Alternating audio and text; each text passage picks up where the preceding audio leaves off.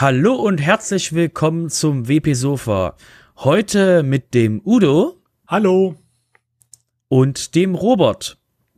Wir wollten das heute mal probieren, wie das ist mit, mit zwei Personen, ob wir jetzt die zwei Stunden reißen oder ob wir sie nicht reißen. Also die zwei äh, ähm, labersäckigsten Leute, die wir beim WP Sofa haben, ohne den Sven, der uns bremst. Und wir schauen mal, ob wir, ob wir die, ob wir uns, ob wir euch heute eine, eine drei Stunden Sendung machen. Ihr könnt kurz in eurem Podcast Player checken, ob wir es geschafft haben. Ähm, wir schauen mal, aber wir versuchen uns jetzt nicht so weit aus dem Fenster zu lehnen, obwohl, du, obwohl da ein Thema mit so einem, mit so einem ähm, Site-Editor äh, SAS-Dienst ist, der uns ein bisschen äh, gepiekst hat. Und da werden wir schauen, wie weit wir jetzt dort ähm, ähm, die Themen verlassen. Ähm, ja, willkommen beim WP Sofa und wir würden gleich in das Thema WordPress Core einsteigen. Und zwar mit dem Thema, dass WordPress 571 veröffentlicht wurde. Und zwar die 5, Version 571 hat ähm, zwei ähm, Security-Lücken, die die Version von der Version 4.7 bis 5.7 betrifft. Und zwar geht es darum, dass es eine ähm, Cross-Site-Lücken gibt und ähm, mit der mit der Media Library und eben ähm, etwas mit den, ähm, dass mehr Daten veröffentlicht wurden oder angezeigt wurden ähm, mit der REST API und den Latest Post Geschichten. Deswegen ähm, der Hinweis für alle, die das noch nicht haben, ähm, bitte updaten, wie immer, und ähm, schaut euch auf jeden Fall die neueste Version an. Ist, ähm, wenn ihr es nicht schon automatisch durch den WordPress-Update bekommen habt.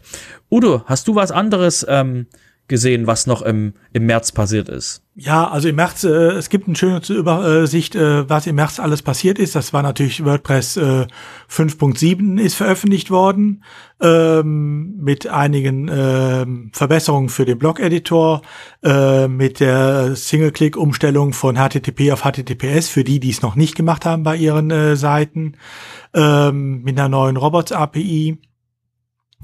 Ähm, von Gutenberg sind letzten Monat zwei Versionen rausgekommen, 10.1 und 10.2. Ähm, gut, diesen Monat haben wir jetzt auch schon zwei, wir sind ja jetzt bei 10.4. Ähm, dann gab es Updates äh, beim Full-Site-Editing, aber da, da werden wir uns ja gleich noch mal kurz drüber unterhalten. Ähm, und ja, das war's. Ach so, ähm, im äh, WordPress Contributor Handbook gibt's äh, äh, äh, also in der Diskussion um das äh, WordPress Contributor Handbook gibt's äh, neue Vorschläge und neue Entwicklungen. Also das sieht auch so aus, als wenn es langsam Gestalt annimmt. Sehr schön. Äh, zu dem, was der, was der Udo gerade erzählt hat, ähm, wir hatten euch ja, glaube ich, letztes Mal erwähnt, dass es, ähm, dass jetzt im April die Entscheidung fallen sollte, ob das Full-Site-Editing, die, die erste Iteration davon, ob die im WordPress Core jetzt landen wird mit äh, 5.8. Und da war, war eben ein, ein schicksalhaftes Meeting im, im April jetzt gewesen, oder jetzt ähm, äh, am 15. war das, glaube ich, wurde das gepostet. Und ähm, die Entscheidung ist gefallen. Trommelwirbel. Brrr, ähm, es ist ein Go. Und zwar ähm, die erste Iteration ähm, von, von dem Feature ist eben wirklich, ähm, dass der, dass jetzt verschiedene kleine Funktionen von, von dem äh, Full Set Editing drin ist. Was sie weglassen werden, sind ähm, Global Styles und der Site Editor, die werden nicht äh, mit WordPress 5.8 ausgeliefert, weil es eben ähm, zu ähm, über äh, die, die, die User überfordern würde, was die, was die Funktionen betrifft. Und eben, weil sie den äh, Theme-Autoren, Agenturen, ähm, Designern und so weiter und so fort noch mehr Zeit geben wollen, sich mit diesen neuen Funktionen zu beschäftigen. Kurz zusammengefasst, was soll jetzt, was soll jetzt in der Version äh, 5.8 drin sein? Alle Improvements, ähm, die jetzt ähm, Gutenberg, in Gutenberg passiert sind, also das normale eben ähm, Release Cycle Management, wo eben der die Sachen vom Gutenberg Plugin in den Core gemerged werden. Dann sollen ähm, neue Blöcke ähm, in, in dem, im, im WordPress von Gutenberg landen, und zwar der Query-Block, das Site-Logo, Navigation und andere. Sie wollen die Theme-JSON, die Theme-JSON-Funktionalität ähm, implementieren, dass eben Themes komplett eben sich dem Editor sagen können, hallo hier, ich bin ein äh, blockbasiertes Theme, bitte arbeite mit, arbeite mit mir ähm, der Template Edit, der Template Editor für ähm, Seiten und ähm, leere Templates. ganz wichtig, äh, Widget-Screens, äh, Block und die Block-Widgets im Customizer und dann noch so kleine Sachen wie äh, Layout-Controls, Padding und so weiter und so fort. Laut eigener Aussage ist das noch nicht so so weit, dass es jetzt gerade eben ähm, für die Version 5.8, also das ist jetzt so aus, wenn es wirklich also sauber und, und ähm, ähm, stabil, nicht stabil, sauber und ähm, einfach erklärbar und handhabbar ist. Aber bis zum WordPress 5.8 Release, das äh, im Juli im Juli passieren soll, ist auch noch genug Zeit, ähm, Dinge noch glatt zu ziehen. Äh, ein was müsste ich auf jeden Fall ansprechen. Und zwar die, ähm, den Blogpost, den wir euch verlinkt haben, der enthält auch das Video eben von diesem, von diesem Meeting. Und äh, darin ähm, war, war noch so eine Frage, ähm, was machen wir mit, mit neuen Blöcken? Was machen wir mit Sachen, die eben dafür benutzt werden können? Und dann kam Matt so mit einem, ähm, oder es kam mir, ich glaube, es war Matt äh, mit einem, wie wär's mit Beta? Und ähm, ähm, die Antwort war dann, naja, Beta fühlt sich an, als wenn was bricht, aber eher nicht. Und ähm, Helen hat auch nochmal schön gesagt, der Query-Block, um den, der halt wirklich, ähm, auf den ziemlich viel Arbeit zukommt, der ist, ähm, der kann einfach zu viel. Der ist einfach zu mächtig und deswegen ist, wie auch Matt dann selber gesagt hat, ähm, die Beta meint für ihn, oder die wollen sich jetzt eher auf das Wort Labs ähm, zurückziehen.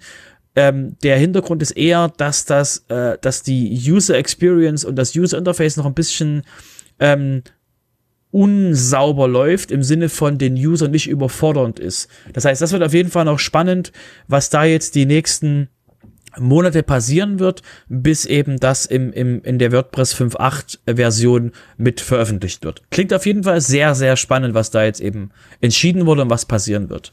Wobei man, glaube ich, dazu sagen muss, das, was in 5.8 kommt, ist eine bessere Produktvorschau. Man kann damit arbeiten, man kann es sich ansehen. Aber ob ich so unbedingt für den Produktiveinsatz nehmen würde, ist dann eine andere Frage. Genau, nochmal grundsätzlich noch, äh, bevor jetzt ihr, ihr schreiend euer Handy gegen die Wand werft.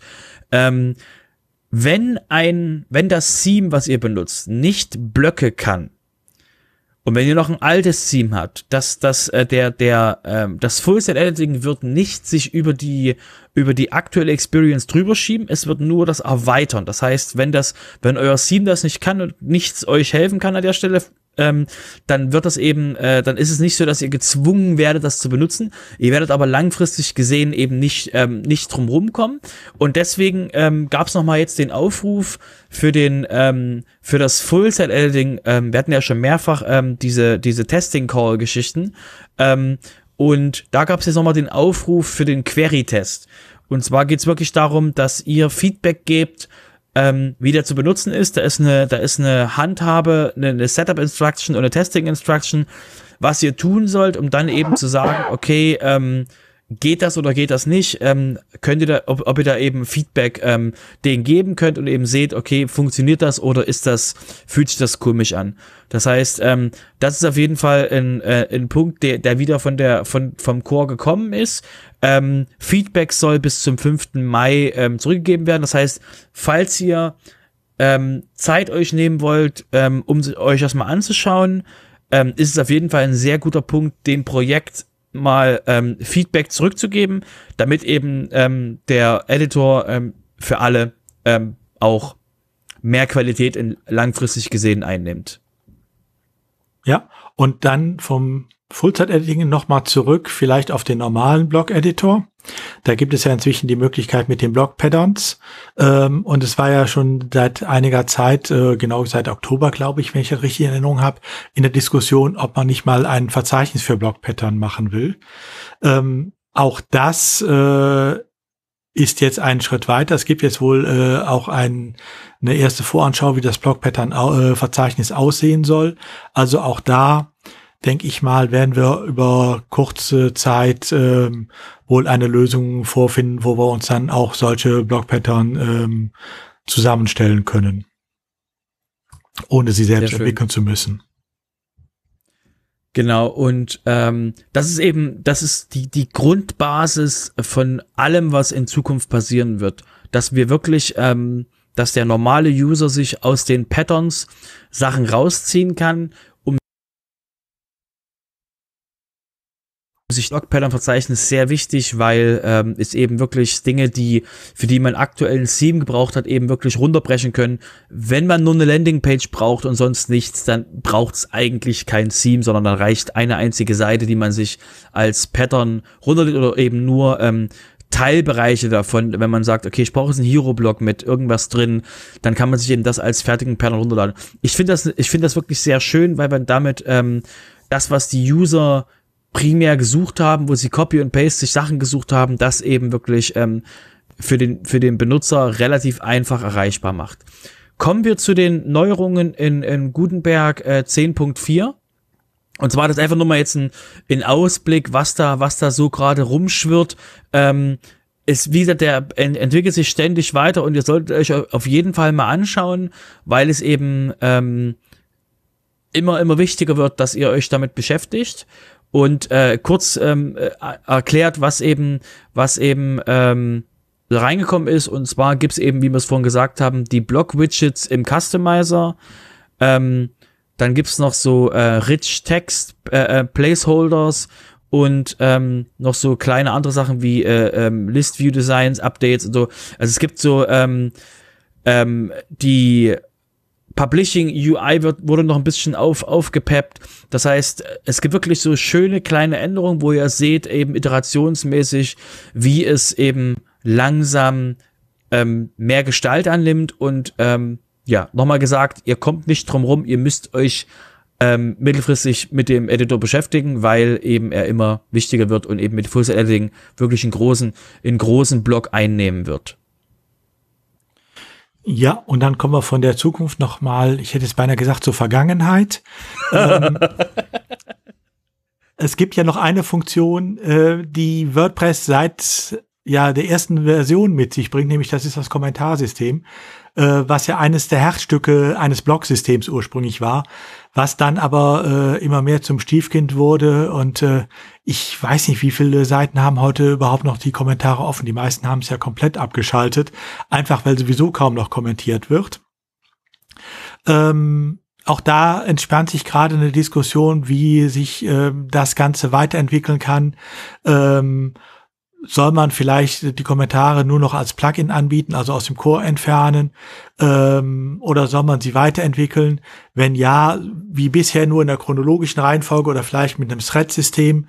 Äh, was ist mit äh, Web-Mentions oder entsprechenden äh, anderen Formen, äh, die im Indie-Web sich entwickelt haben?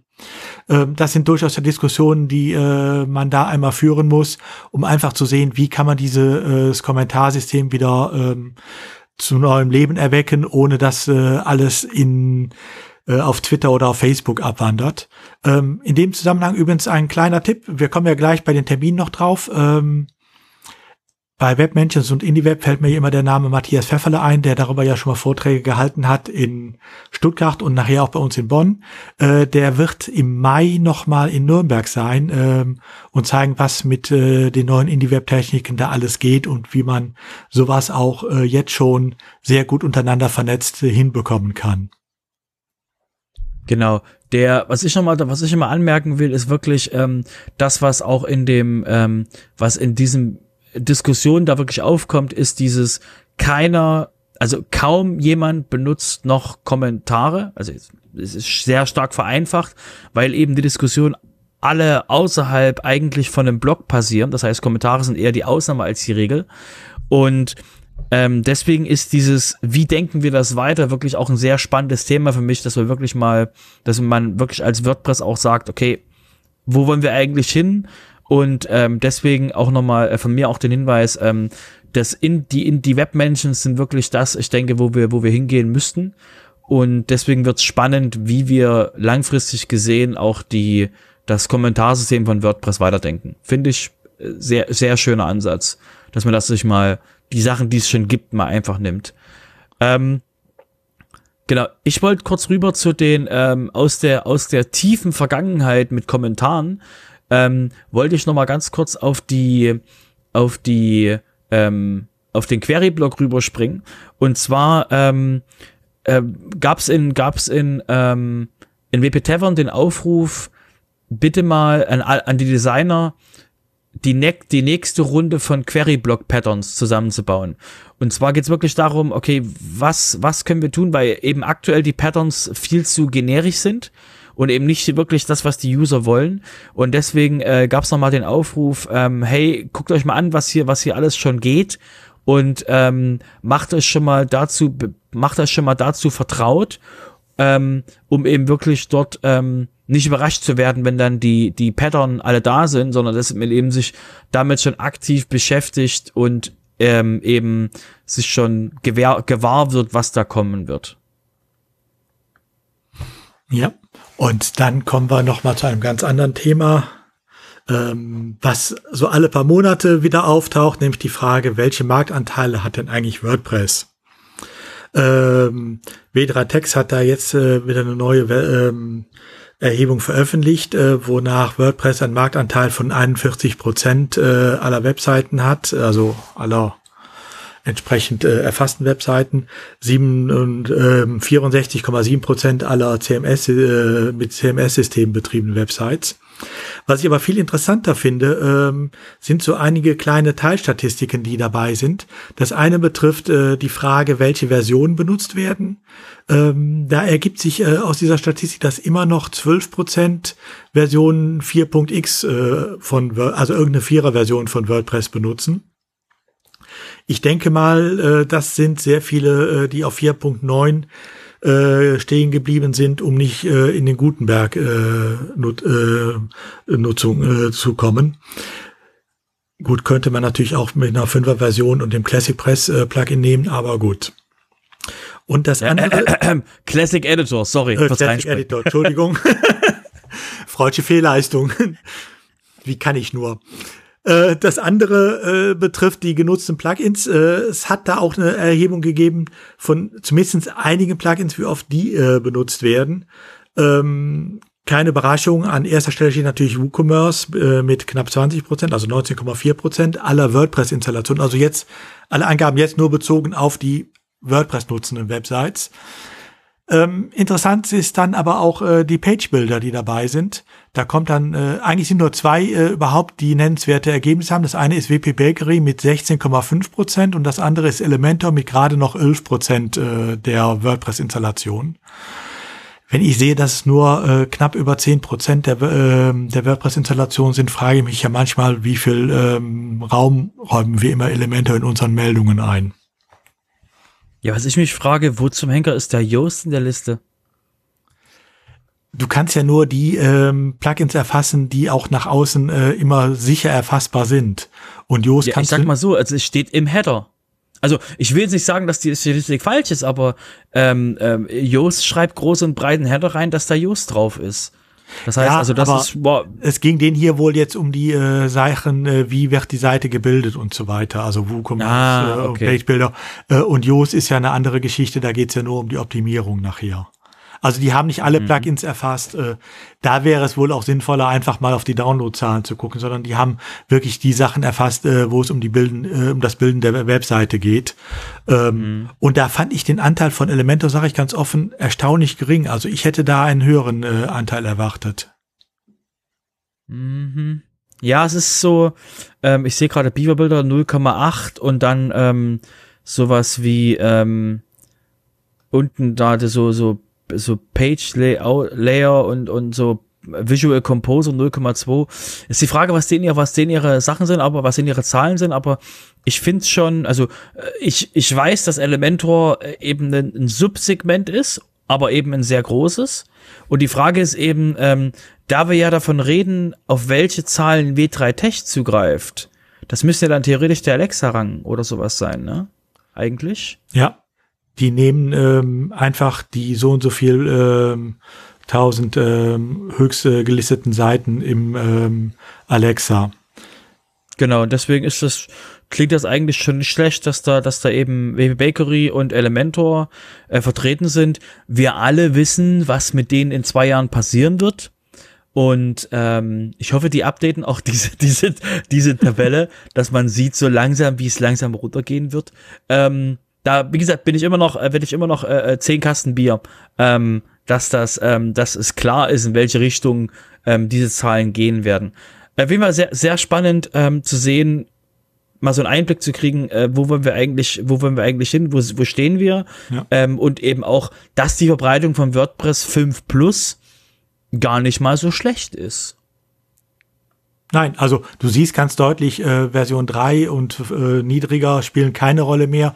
Version 4, die 11,9 Prozent. Ich denke mal, da sind sehr viele wirklich bei 4,9 stehen geblieben, äh, um eben Gutenberg auszuweichen. Ob das auf Dauer eine gute Lösung ist, sei jetzt mal dahingestellt. Ähm oder sie fassen es gar nicht mehr, oder sie fassen es gar nicht mehr an. Also wie, ich kann auch genügend Seiten von von größeren von größeren Kunden oder von größeren Kunden, die eben, äh, wie ich, aber ich habe mal die auf die Detail auf die Detailliste geklickt. Da laufen halt auch ähm, ähm, ach, äh, äh, WordPress 4.8 sind 12 Prozent. Ja, äh, WordPress 4.9 sind 4, äh, 54 Prozent, aber auch die älteren Versionen ähm, haben noch einen sag mal, einen okayen Marktanteil. Das liegt einfach daran, wie ich es halt auch weiß, die großen Kunden, denen ist das relativ schnurz, was da für eine Version läuft. Die denken sich das eher so als, ähm, als ähm, fertiges, fertiges Thema und ähm, ich brauche da nie wieder drauf gucken. Ja, es läuft einmal und gut ist. Genau. Und das ist halt auch so ein, so ein Punkt, der, ähm, der da wirklich, ähm, der da die, ähm, wo einfach das, das, die Awareness da ist, okay, es ist einfach so, äh, es interessiert niemanden und ähm, ähm, da hat, verdient keiner Geld mehr, dass die WordPress-Seite aktualisiert ist, deswegen weg damit. Ja, gut. Ähm, kommen wir, kommen wir von dem Thema äh, Marktanteil zu einem Marktanteilproblem oder zu einem Marktanteilthema.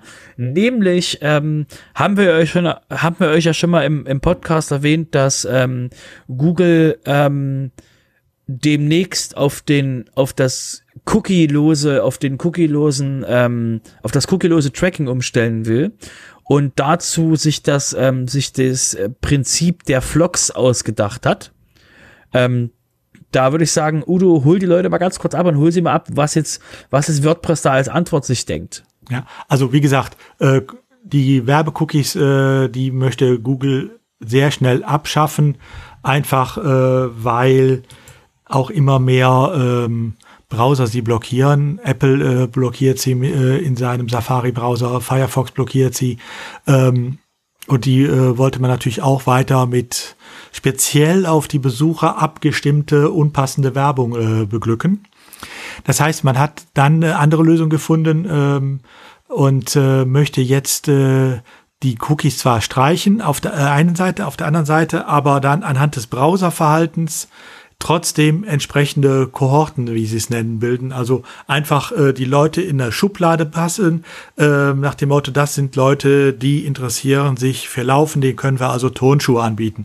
Das sind Leute, die interessieren sich für neue Blockbuster-Filme, denen können wir also die Netflix-Werbung anbieten und so weiter. Ähm, und diese Schubladen äh, ist im Endeffekt nichts anderes, als was vorher auch die Webcookies waren, äh, die Werbecookies waren.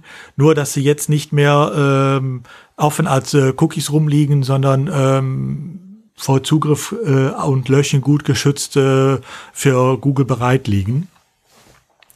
Darüber hat es äh, große Diskussionen gegeben, nicht nur innerhalb der WordPress-Community, sondern auch außerhalb. Also zum Beispiel die Electronic Frontier äh, Foundation äh, hat sie wirklich wörtlich als terrible idea äh, bezeichnet. Äh, und das sind nicht die einzigen. Äh, es gibt auch noch andere, die einfach sagen, es ist ein Security-Issue, äh, diese Vlogs zuzulassen, eben weil ich da gar nicht mehr Herr der Sache drin, äh, drüber bin. Bei den Cookies kann ich ja wenigstens noch sagen, ich lösche sie ab und zu mal und habe danach wieder Ruhe. Ähm, hier kann ich, kann ich selbst das nicht mehr. Andersrum muss man jetzt aber auch sagen, äh, ob diese Vlogs gebildet werden können oder nicht, ist eine Sache der Webseitenbetreiber. Ich kann als Webseite, äh, weil Google kann sie nicht einfach so bilden, sondern äh, Google hat bei der äh, Vorstellung dieser Vlogs äh, gleichzeitig zugesichert, dass sie einen entsprechenden HTTP-Header, der sagt, hierfür kein Vlog-Bild, äh, das nicht als äh, in den Vlogs äh, einbeziehen, dass sie das beachten werden. Sonst wären ihnen schon die amerikanischen Datenschützer aufs Dach gestiegen. Also selbst denen ist das ein Dorn im Auge, was Google davor hat. Und diesen Header, den kann man natürlich äh, sehr leicht als Website-Betreiber einbauen. Es gibt inzwischen, äh, angestoßen vom Privacy-Team äh, von WordPress, ähm, einen entsprechenden Feature-Request. Äh, ob das wirklich dann äh, auch in Google, äh, in WordPress so reinkommt, sei jetzt mal dahingestellt. Das ist sicherlich noch ein längerer Diskussionsprozess. Und ich denke mal, da muss man auch berücksichtigen, dass Google ja durchaus auch ähm, einige Ressourcen in die Weiterentwicklung von WordPress abstellt. Also, ne? Ich weiß es nicht, ich bin da etwas skeptisch. Es gibt dafür aber ähm, auch Möglichkeiten, es jetzt schon einzubinden. Äh, zum einen mal gibt es dafür äh, zwei Plugins, Disable FLOC, also Disable Flock. Eins von Hendrik Lürsen hier aus München und das andere von einem amerikanischen Webentwickler. Link haben wir euch für, äh, in die Shownotes geschrieben. Ähm, andersrum, wer es nicht mit dem Plugin lösen will, sondern ähm, äh, kann auch äh, eine kleine Funktion in äh, sein, äh, eine kleine äh, ein kleines Snippet in seine Functions PHP schreiben. Ähm, auch da äh, könnt ihr in den Shownotes fündig werden. Wir haben euch äh, die Diskussion, äh, die darüber geführt wird, auf äh, der WordPress, äh, Mac WordPress äh, Org Seite verlinkt. Da ist äh, genau dieses Snippet auch äh, drin, äh, was ihr dann kopieren könnt, wenn ihr nicht mit dem Plugin arbeiten wollt. Genau. Ähm, ich denke, wie gesagt, dass ähm, im Chor, es hat, es hat, glaube ich, noch keiner im, im Chor irgendein Ticket aufgemacht. Das war nur so ein, ähm, hey, wir müssten mal drüber reden, ob das, ob das eben, ob das ein Security, ob das ein Security-Problem ist. Da wird gerade eben drüber diskutiert. Ähm, das Problem ja, ist gibt, halt. Es gibt ein ja? Ticket, äh, es gibt ein Bug-Ticket tatsächlich, ähm, aber äh, da steht noch nicht viel weiter hinter, sondern das ist wirklich nur äh, zuerst mal reingesetzt worden, um die Diskussion da auch in Gang zu bringen. Mhm. Genau, das ist, wie gesagt, die Dis Ja? Ja, mach du ruhig. Es wird halt noch drüber diskutiert. Also es gibt noch, es gibt noch kein, ähm, noch kein, noch, noch kein Vor und Zurück. Und wir würden euch dann ähm, ich sag mal, wenn es sich weiter bewegt, äh, erfahrt ihr es von uns in dem, bei der nächsten, bei der nächsten Aufzeichnung, ob da, ob da was passiert ist. Ähm, wie gesagt, es ist, äh, da die Vlogs selber ähm, äh, sehr stark unter Beschuss stehen, sehe ich das noch nicht als finalen, also als finales, als finalen Punkt an. Es wird auf jeden Fall von allen äh, sehr stark begutachtet und ähm, wird sich, wie gesagt, rausstellen und wir halten euch dann damit auf dem Laufenden. Ja, ich denke auch mal, es lässt sich äh, auf der anderen Seite sehr leicht äh, unterbinden, als Webseitenbetreiber, nicht als Besucher, aber als Webseitenbetreiber lässt sich leicht unterbinden mit so einem entsprechenden HTTP-Header. Äh, ihr könnt übrigens auch in die HTXS reinschreiben, ne? die kann ihn auch ausliefern oder was. Ähm, das kann man also jederzeit schnell realisieren. Es ist vielleicht im Moment noch nicht ganz so wichtig, es jetzt zu machen, weil im Moment noch äh, über Cookies äh, gearbeitet wird, auch bei äh, Google. Aber wenn sich das ändert, denke ich mal, ist das durchaus auf der Tagesordnung und dann sollte man auch spätestens reagieren. Okay, soweit zum WordPress Core. Oder hast du noch was beim Core? Nein, ne? Nö, nö. Bin fertig mit Core. Also auch da war die, waren die letzten drei Wochen doch durchaus einige Entwicklungen da. Kommen wir aber mal zu den Plugins und Themes. Und da habe ich mal wieder ein äh, Theme-Pick mitgebracht. Ähm, diesmal ein Theme, bei dem ich noch nicht mal sicher bin, ob das äh, äh, so viele Benutzer finden wird, was aber äh, das Michel-Theme. Ähm, warum ich es hier gerne vorstellen möchte, ist einfach, äh, weil es zeigt, was mit den neuen Gutenberg-Elementen, mit den äh, Blog-Editor-Elementen möglich ist. Das heißt, dieses Theme äh, bringt äh, Dutzende von neuen Blog-Patterns und Styles mit und zeigt eigentlich mal, was kann man damit alles machen. Also wer einfach mal ein bisschen rumspielen möchte und äh, sich die neuen Möglichkeiten einfach mal ansehen möchte, die vielleicht ein altes Team auch noch gar nicht bietet, ähm, dem kann ich nur empfehlen, versucht es einfach mal, spielt damit rum, es macht richtig Spaß. Sehr schön. Ähm, ich habe ein, ein, Thema ausgepackt und zwar ähm, die ähm, Google, äh, die GraphQL API für WordPress. Und ähm, da war das Thema, was, was ähm, aufgelistet wurde, ähm, war die Geschichte, dass, ähm, dass eben Code von ähm, PHP 8 auf PHP 7 rückmigriert wurde, um eben äh, es möglich zu machen. Und was ich jetzt so ähm, ähm, rausgelesen habe, ist, dass die, ähm, dass die GraphQL für WordPress jetzt als Minimum Requirement ähm, die ähm, PHP 8 eigentlich haben will. Und eben da wirklich den, ähm, die, um die neuen Funktionen, die jetzt in, in, in den PHP-Funktionen, also die PHP 8 drin sind, um die eben benutzen zu können, um, ähm, äh, um damit eben besser, besser, besseren Code haben zu können. Das betrifft jetzt die, ähm, genau, GraphQL für WordPress als Plugin. Ja, also man muss äh, einfach auch dazu sagen, die haben dieses äh, Plugin geschrieben äh, oder jetzt in der neuen Version geschrieben mit Funktionen, die erst ab, äh, ab PHP 8 zur Verfügung stehen und haben dann eine mechanische Übersetzung, also eine automatische Übersetzung gemacht, äh, der Gestalt, äh, dass es auch mit niedrigeren PHP-Versionen funktionieren kann.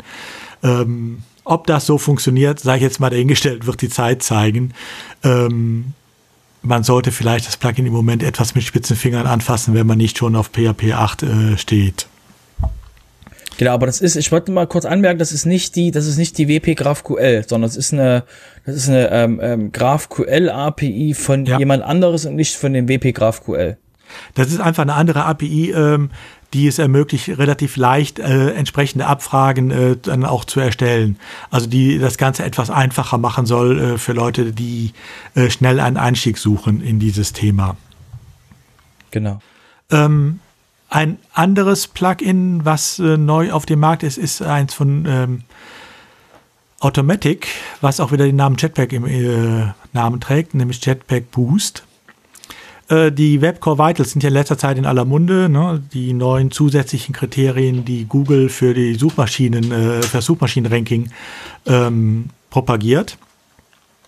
Es gibt jetzt auch von Webpack, oder sag mal so, es gab bisher ja schon einige ähm, SaaS-Dienste, die entsprechende Optimierungen ähm, anboten, ähm, der Gestalt, dass man, äh, das ging immer nach dem Motto, äh, du schickst deine Seite, wenn sie fertig zusammengestellt ist, an diesen Dienst, er optimiert ihn, schickt ihn dir zurück und du lieferst ihn dann aus.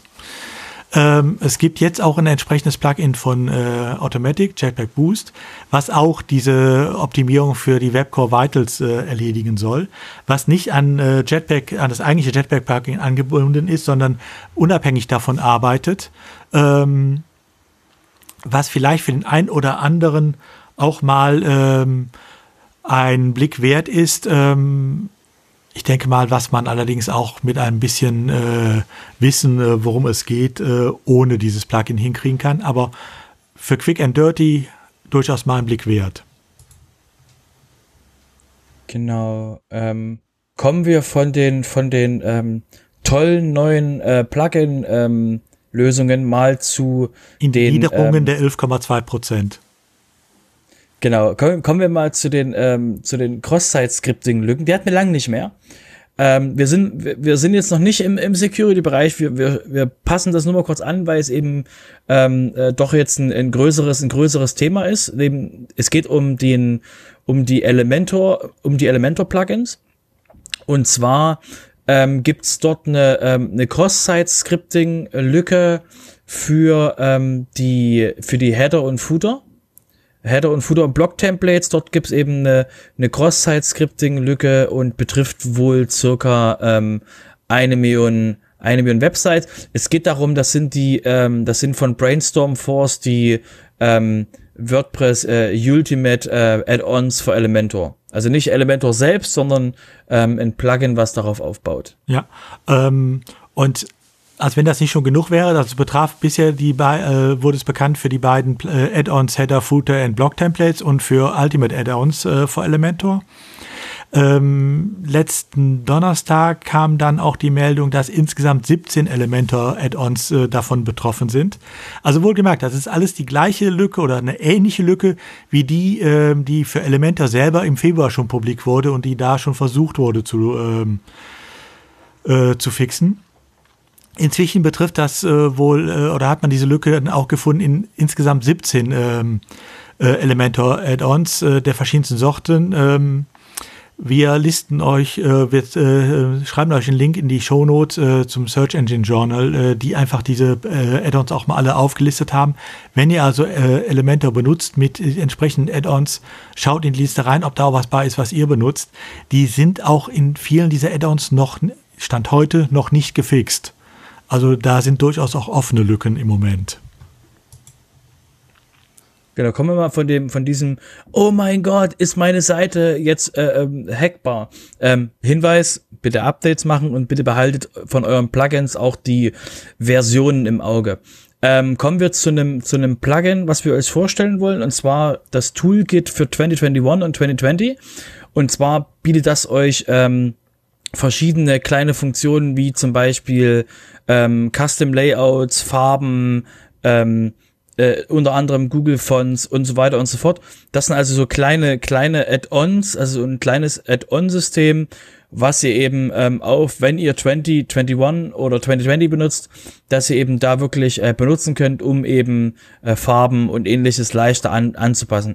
Wenn, ihr, wenn ihr, wie gesagt, die Standard-Themes noch benutzt, ähm, ist es auf jeden Fall mal ein Blick wert. Ähm, sind wir wieder bei den Standardsachen, also heißt das natürlich auch immer Blog-Editor. Und beim Blog-Editor gibt es ja zwei Möglichkeiten, wie er angezeigt wird. Er kann entweder in dem äh, normalen WordPress-Admin-Bereich angezeigt werden, also noch mit der Sidebar am Rand, äh, wo man auch auf andere Sachen gehen kann, oder in einem Fullscreen-Modus, äh, wo man dann nur noch diesen Editor sieht. Welchen man davon benutzt, welche dieser beiden Modi äh, ähm, ist sicherlich Geschmackssache. Der eine mag den Fullscreen-Editor mehr, der andere, äh, wie ich auch, mag lieber den in das Admin-Interface eingebetteten. Das Problem ist einfach nur, dieser Wahl, diese Wahl zwischen diesen beiden Modi, äh, zwischen diesen beiden Modus, die wird in einem Cookie gespeichert. Das heißt, immer wenn der Cookie aus irgendeinem Grund gelöscht ist, ähm, dann ist man automatisch wieder im Fullscreen-Modus. Wen das stört, ich bin da sicherlich nicht der Einzige. Ähm, es gibt ein wunderbar kleines Plugin, das heißt Fullscreen Mode äh, Be Gone, ähm, was das abstellt und dafür sorgt, dass es immer äh, im innerhalb äh, des äh, Admin-Screens eingebettet hat, wenn euch das lieber ist. Dann müsst ihr es nicht alle paar Monate wieder neu auswählen. Ähm, ich habe ne, ich habe ne, äh, auch ein, ein, Update von einem von einem Plugin, was auch ein, äh, ein zwei drei User hat. Und zwar ähm, geht's äh, in dem in der jetzt in der Geschichte jetzt um ähm, Yoast SEO. Ähm, die haben mit der Version 16.1 ähm, äh, neue Dinge veröffentlicht, zum Beispiel eben ähm, Schema-Anpassungen. Das heißt, äh, Schema, äh, Schema.org kennt ihr ja alle. Das ist das, worauf eben ähm, die Suchmas was die Suchmaschinen total toll finden, um damit arbeiten zu können, was eure Webseite so macht. Solltet ihr auf jeden Fall pflegen, weil ähm, die Schema-strukturierten Daten von, ähm, von den Suchmaschinen sehr gut verarbeitet werden können, um eben zu verstehen, was eure Seite macht. Und das zweite, was da drin ist, ist die, ähm, der Hinweis auf News SEO 12.7. Und zwar ist das ein Add-on und ähm, wir hatten euch ja schon vor einer, vor einer Weile erzählt, dass die, dass die, dass Google es auch erlaubt, dass man im News-Bereich der Seite, der Seite landen kann, ohne explizit beim News eingereicht zu werden. Und äh, eben deswegen ist es sehr sinnvoll, falls ihr eben ähm, ähm, in den News-Bereich äh, reinrutschen wollt mit Informationen, die eben auch dort reingehören, ähm, sich eben dann dort dort mal das äh, News SEO Plugin von von Yoast anzuschauen, um eben da Richtung äh, Richtung die Suchmaschinen und Sitemaps ähm, und eben Schemadaten noch noch eine bessere Figur Richtung Richtung Google zu machen. Das heißt, das ist auf jeden Fall ein Hinweis, äh, das ist auf jeden Fall gut investierte Zeit. Man muss da auch sagen, äh, für den News-Bereich, für Google News äh, nutzt Google einen eigenen Bot. Das wird also nicht mit dem normalen Google-Bot gemacht, äh, der die für die Suchmaschinen die Indexierung vornimmt, sondern es gibt einen extra News-Bot von denen. Und dieser News-Bot nutzt eine extra Sitemap, also eine Sitemap, ähm, die nur die aktuellen Artikel enthält ähm, und die dann von diesem ähm, Bot abgearbeitet werden. Und das neu, die neue Version vom News SEO von Yoast äh, bietet jetzt auch die Möglichkeit, einzelne Artikel aufzunehmen oder abzuwählen äh, für diese Sitemap. Ihr könnt also jetzt äh, mit diesem äh, Plugin auch sehr viel genauer steuern, welche Artikel in diese New Sitemap reinkommen oder nicht. Genau. Und dann ähm, hast du, glaube ich, noch was für WooCommerce. Genau, genau. Wie, wir, wie ihr wisst, wir hatten das ja schon mal erwähnt, ähm, hat ja WooCommerce, macht ja WooCommerce einmal im Monat ein, ein Release, also ein Major Release. ähm, obwohl das eben, da das, da das jeden Monat ein Release ist, sind das eben kleine Relationssprünge als so ein Riesensprung, wie wir es vor Jahren mal bei WooCommerce hatten von Version 2.3 auf 2.4 und, und solche Sprünge eben, die fallen damit weg, weil wir eben wirklich jeden Monat ein Release kommt und ähm, deswegen ist eben das Release ähm, 5.2 jetzt veröffentlicht worden. Ähm, primär geht es darum eben, dass die dass das WooCommerce Blocks Plugin ähm, wieder aktualisiert wurde, der WooCommerce Admin Bereich und eben ähm, so kleinere Fixes mit einem mit äh, Dropdowns im, im, im WordPress Bereich ähm, mit ähm, äh, wo es eben um um jQuery ging äh, mit ähm, mit äh, den Pro Produktkategorien, dass der, dass der ähm, der Counter nicht richtig gezogen hat und ähm, so so kleinere so kleinere Updates. Und ähm, nach dem Release kamen dann ähm, relativ zeitnah noch mal zwei zusätzliche Releases, also die 5.21 und 5.22, ähm, die eben dann ähm, Dinge be belösen, die eben mit ähm, Version ähm, 5.2 reingebracht wurden. Zum Beispiel gab es da so einen, in PHP 8 gab es einen Vater Error, der hat bei PHP 7 eine Warning gemacht. Der ist, wie gesagt, auch jetzt schon gelöst gewesen. Und eben ähm, die Blöcke, die die äh, WooCommerce-Blöcke hatten da auch nochmal, in, in, waren da auch mit beteiligt und eben eine Permission-Geschichte mit äh, downloadbaren Produkten. Das sind alles Dinge, die jetzt eben auch gelöst wurden. Das eben deswegen der Hinweis, ähm, schaut euch, gesagt, wenn ihr WooCommerce benutzt, auf jeden Fall die Updates an und ähm, setzt sie auch zeitnah um, um eben nicht ähm, dann diese größeren Sprünge, wie wir sie damals hatten, eben machen zu müssen. Das waren soweit die Meldungen jetzt zu Plugins und Themes. Kommen wir nochmal zur WordPress Security. Ähm, da hatten wir ja eben schon die ähm, Probleme, die einige Elementor-Add-ons äh, bieten, äh, zum Thema gemacht. Äh, aber es gibt noch ein anderes Thema. Robert, möchtest du gern 300.000 US-Dollar verdienen? Hm, was muss ich denn dafür machen? Du musst nur eine WordPress-Schwachstelle erfinden. Also ein Exploit-Händler, also ein Händler für solche äh, Schwachstellen, ähm, hat tatsächlich jetzt 300.000 Euro ausgelobt. Das ist äh, etwas mehr, als er sonst macht. Sein Standard ist wohl, wenn die heiße Meldung stimmt, äh, sonst 100.000 Euro für eine äh, gemeldete WordPress-Schwachstelle. Bedingung ist, es muss eine Remote Execu äh, Code Execution Schwachstelle sein im WordPress Core selber. Also es geht nicht um äh, irgendwelche Themes oder Plugins. Oh, Mensch, ich dachte ähm, Low-Hanging Fruits und das Elementor ist das Ziel. Nein, nee, nee, also ganz so einfach wollte es uns dann doch nicht machen. Es muss nicht Elementor sein, sondern es muss der Core sein. Ähm, und äh, sie muss auch, die äh, Lücke muss auch funktionieren, ohne dass äh, der Angreifer sich authentifizieren muss. Also nach dem Motto, eine Lücke, die nur für eingeloggte User nutzbar ist, bringt auch nichts. Wenn ihr so eine Lücke habt, wie gesagt, Cerodium bietet dafür derzeit 300.000 Euro. Ist die Frage, wie viel man dann bei, bei Hacker One bekommt. Ähm, ganz kurz zum Hinweis, und zwar ähm, ist ja äh, WordPress auch bei Hacker One, also jedenfalls soweit ich weiß, gelistet. Äh, Hacker One ist eine Seite, die ähm, die Leuten, die eine Sicherheitslücke gefunden haben, es erlaubt, mit dem ähm, Hersteller dieser, dieser Lücke, also mit dem Hersteller des Produktes Kontakt aufzunehmen, um eben dann ähm, auch eben ähm, da entlohnt zu werden. Da gibt es eine Bounty. Und ähm, äh, ich weiß nicht, wie, wie, wie sehr, wie weit abseits die von den 300.000 ist, ähm, aber je nachdem, wie groß die, äh, wie groß die Lücke von diesen, von diesen, äh, von, also die Lücke-Möglichkeit davon ist, ähm, umso, umso ähm, höher wird auch das Geld auf Hacker One.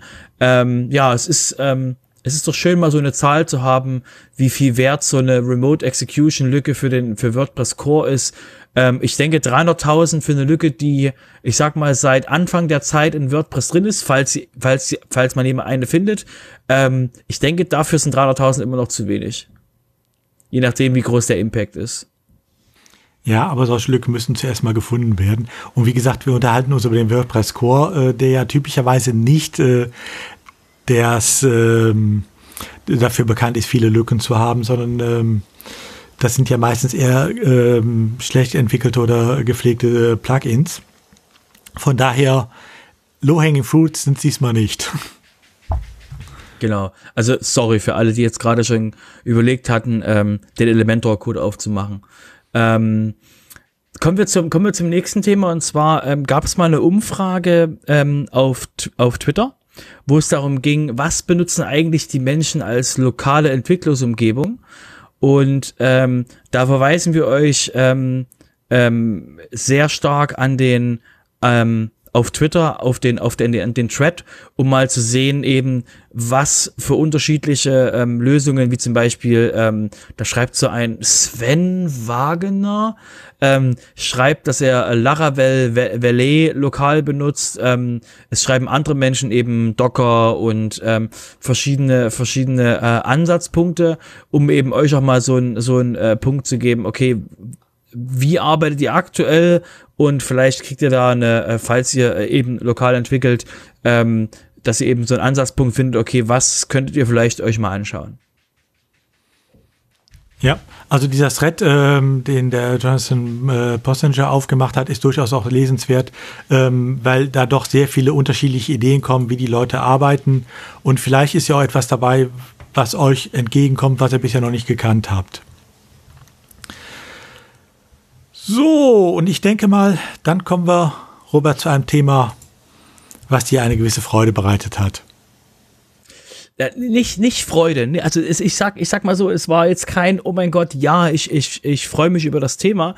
Das war einfach nur ein ähm, ein ähm, gegens Schienbein treten eines ähm, großen ähm, Site-Editors auf SAS-Ebene. Wir reden nicht von der Elementor Cloud um das gleich mal vorauszuschicken. Und auch nicht ähm, von Squarespace? Die sich, ähm, genau, ähm, die sich, äh, die sich ähm, dort ähm, äh, fokussiert hatten auf das, auf das Thema, ähm, was sind denn da so für Probleme mit so einer mit so einer ähm, ähm, Open Source Applikation und was hat mit Updates und ähnlichem zu tun.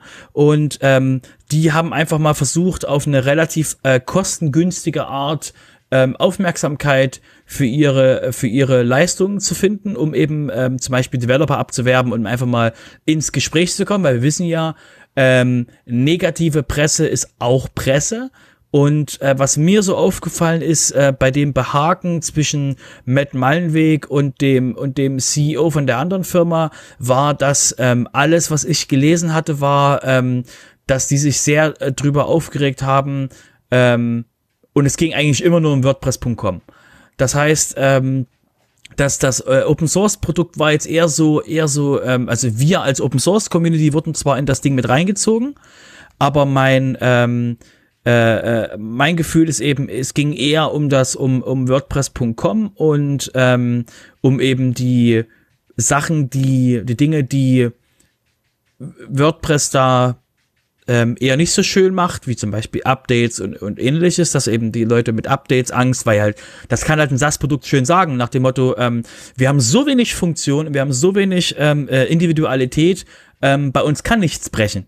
Ja, na klar, wenn ich dir, wenn ich dir einen, wenn ich dir ein Produkt gebe und ich nehme bei, und ich gebe dir bei WordPress 50 Plugins und du darfst nicht mehr machen, und dann darfst du, wenn du irgendwas machen willst, kannst du dann mit, mit lustigen, mit lustigen äh, JavaScript und, und CSS Dinge tun, weil du, weil du keine mehr Zugriffsrechte auf dein System hast. Na klar, kann ich dann einfach updaten, weil ist ja viel weniger drin. Ja, ähm, deswegen war das, war das ein interessanter Ansatz. Ähm, Udo, deine Meinung? Ja, wo ich nichts anbiete, kann doch nichts kaputt gehen, ne?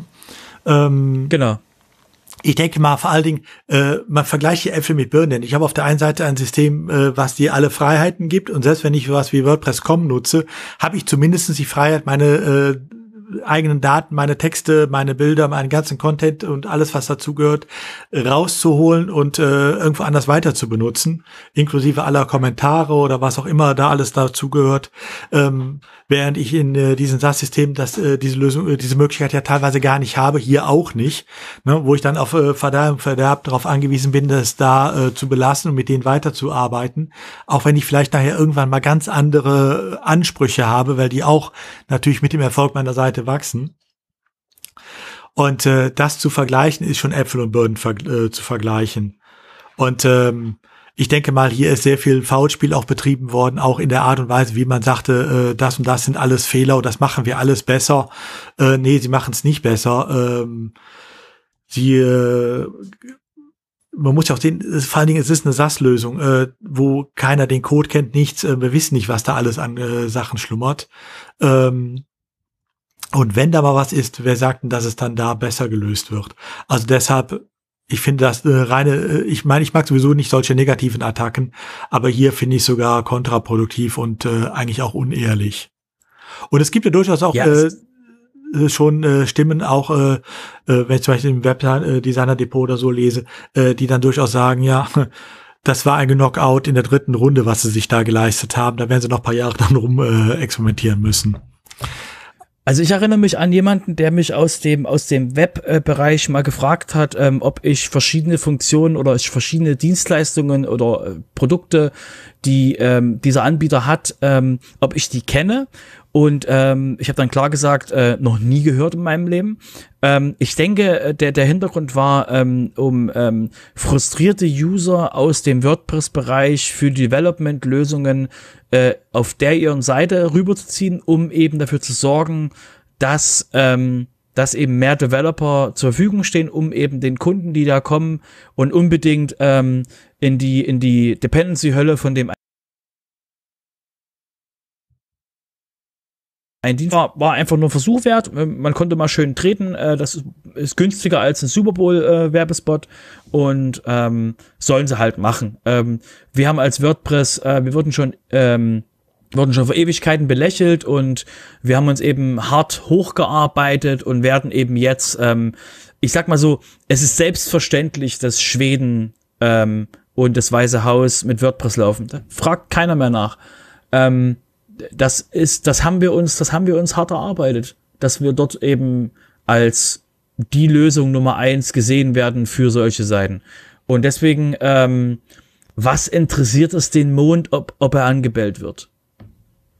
Naja gut, man könnte ja durchaus äh, mal überlegen, wenn da irgendwas äh, an ja, Substanz dahinter wäre, ob man es abstellen kann. Aber hier ging es wirklich nur drum, schlecht machen, um des schlecht machen Willens, um selber gut dazustehen. Und ich denke mal, dem muss man keinen weiteren äh, Raum einräumen. Genau. Außerdem. Deswegen äh, würde ich sagen, ja. Außerdem haben die mir keinen Kopfhörer geschenkt, wie sie es äh, bei vielen anderen versucht hatten als erster Schritt.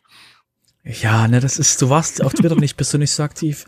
Ähm, ja, mein okay. Fehler. Also kommen wir, genau, widmen wir uns, widmen wir uns sinnvollen Dingen. Ähm, und ähm, das wäre jetzt zum Beispiel ein Design-Update auf WordPress.com. Ähm, ja, bei WordPress.com ähm, waren wir ja sowieso schon. Ähm, die, die bei WordPress.com ähm, eine Seite hosten, äh, die kennen ja vielleicht äh, auch den Admin-Bereich da. Der sieht ja nicht ganz so aus, wie er auf unseren normalen Standard-WordPress-Seiten aussieht, sondern die hatten ja immer noch äh, Calypso da laufen, äh, die dann doch äh, ähm, ein etwas anderes, äh, einen etwas anderen Ab, äh, äh, Admin-Bereich äh, boten.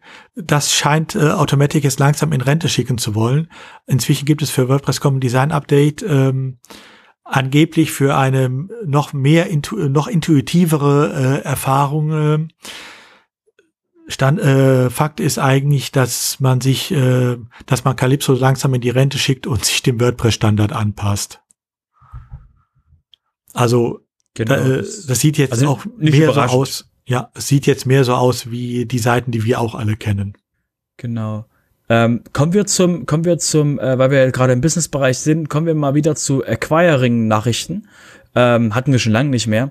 Und zwar äh, geht's da um das, ähm, das Cadence WP. Und ähm, iSeams hat die gekauft, weil sie schon länger keine, äh, keine Ausflüge mehr im Seam-Bereich hatten, hatten sie einfach in den Kalender geschaut und gedacht, Mensch, wir haben permanent nur Plugins gekauft, das ist ja doof. Lass uns wieder mal Seams kaufen, immerhin haben wir das im Namen. Und deswegen ähm, haben sie jetzt dementsprechend Cadence Themes gekauft, um eben ähm, den ihre, den ihre Theme-Basis ähm, als als Basis zu nehmen für die für die zukünftigen Themes, haben aber schon angekündigt, dass sie die ähm, die Legacy Themes von sich selber, nämlich ihre iThemes, äh, Bilder Themes, das Framework, dass sie das ähm, in, zwei, äh, in, in 2022 äh, ähm, eben ähm, abschalten wollen oder eben äh, Sunsetting, also eben zum zur Tür bringen wollen, um eben sich wirklich dann auf diese äh, von Cadence Themes äh, ähm, favorisierte oder äh, äh, basierte Lösung, die jetzt aktuell schon 50.000 aktive Installationen hat, um eben darauf zu bauen, um eben ähm, ähm, weil sie eben gesagt haben, dass die ältere, die älteren Themes sind nicht wirklich kompatibel mit der Zukunft, die jetzt eben WordPress gerade plant. Ja, ich denke mal, das ist auch die Hauptnachricht dabei. Ähm, Cadence hat äh, neuen Eigentümer iThemes, so what, aber äh, iThemes ähm, ersetzt seine alten Themes im Endeffekt durch eine neue Basis. Das heißt, äh, auch wenn die iSIMS-Themes noch bis äh, nächstes Jahr verkauft werden, es ist keine gute äh, Idee mehr damit anzufangen, sondern ähm, dann sollte man das machen, was iSIMS auch macht, nämlich direkt auf das neue Cadence äh, WP-Theme äh, zu wechseln, wenn überhaupt. Genau. Wie gesagt, bedenkt bitte, äh, mit dem, mit dem Block-Editor wird ähm, und Full-Set-Editing wird ähm, im Theme-Bereich noch einiges passieren. Ja, und das braucht halt eine moderne Basis, das kann man nicht mehr mit uralt Themes machen. Von daher ist das, was iThemes hier macht, durchaus folgerichtig. Ein anderer, ähm, eine andere Übernahme äh, sehe ich dann allerdings eher unter dem Gesichtspunkt, äh, wir kaufen Marktmacht dazu. Es geht mal wieder um GoDaddy. Dieses Mal haben sie aber keine äh, WordPress-Themes äh, oder Plugins gekauft, sondern Domains. GoDaddy übernimmt von MMX äh, ein großes Domain-Portfolio, insgesamt 28 äh, Top-Level-Domains. Ähm, gut, GoDaddy hat bisher ja auch noch wenig Domains gehabt, wo sie selber äh, als Registra äh, tätig sind. Das waren bisher ja nur 240 oder sind jetzt 240, mit dem bisher waren 220. Ähm, dazu gehören übrigens neben einigen Sachen wie Fashion, Cooking, Yoga und so weiter, äh, auch paar Regionaldomains, unter anderem auch hier noch Westfalen.nrw und .bayern. Ähm, in dem Zusammenhang, ich weiß nicht, wie es euch geht. Ich weiß äh, hier, wenn ich mal was gesucht habe, .nrw habe ich direkt nach dem ersten Blick wieder sein lassen, weil es sehr teure Domains sind äh, im Vergleich zu normalen DE-Domains oder so. Und ich glaube, die Bayern sind auch nicht viel billiger. Ähm, seit ich hier die Meldungen zu dieser Übernahme gelesen habe, weiß ich auch warum. Ähm, weil tatsächlich, also zumindest bei der Bayern-Domain stand es dabei, ähm, die für die Genehmigung, dass man da so eine Adresszone einrichtet, tatsächlich für jede Domain die Hand aufhalten. Gut, auch so kann man. Bayern, ne? also wen überrascht das bitte? ja gut, andersrum muss man dann sehen, wie wenig äh, von diesen NRW und Bayern Domains oder überhaupt von diesen äh, Landesdomains äh, tatsächlich genutzt werden. Also es sieht ja fast so aus, als wenn es Rohrkrepierer wären, aber gut. Das ist halt der Vorteil ist eben jetzt, da, da wir, ähm, dass ich diese generischen Domainnamen, äh, und wir reden wie gesagt nicht, dass die Domains gekauft haben, sondern die haben den Domain-Provider gekauft, ja. nur nochmal zum, zum, zum Klarmachen. Ähm, äh, die, die Flexibilität ist eben jetzt, dass jeder sich was raussuchen kann, eine Domain, Domain-Endung, ähm, die, die gerne haben wollen und ähm, GoDaddy als der größte Registrar der Welt ist natürlich interessiert, das auch zu bleiben. Und wenn da sowas wie Bayern rumfliegt ähm, und es irgendwie für ein Apple und ein Ei für Godaddy-Verhältnisse zu haben ist, dann warum nicht? Also ich meine, man möchte halt dementsprechend ähm, überall die, die Füße drin haben und es ist, man ist, wie gesagt, nicht ohne Grund der größte Domain-Registrar der Welt. Und hat halt hier auch direkt die erste Stufe bei diesen insgesamt dann 240 Domains, wo man dann auch die Domain-Registrie ist, also alles aus einer Hand bietet. Genau.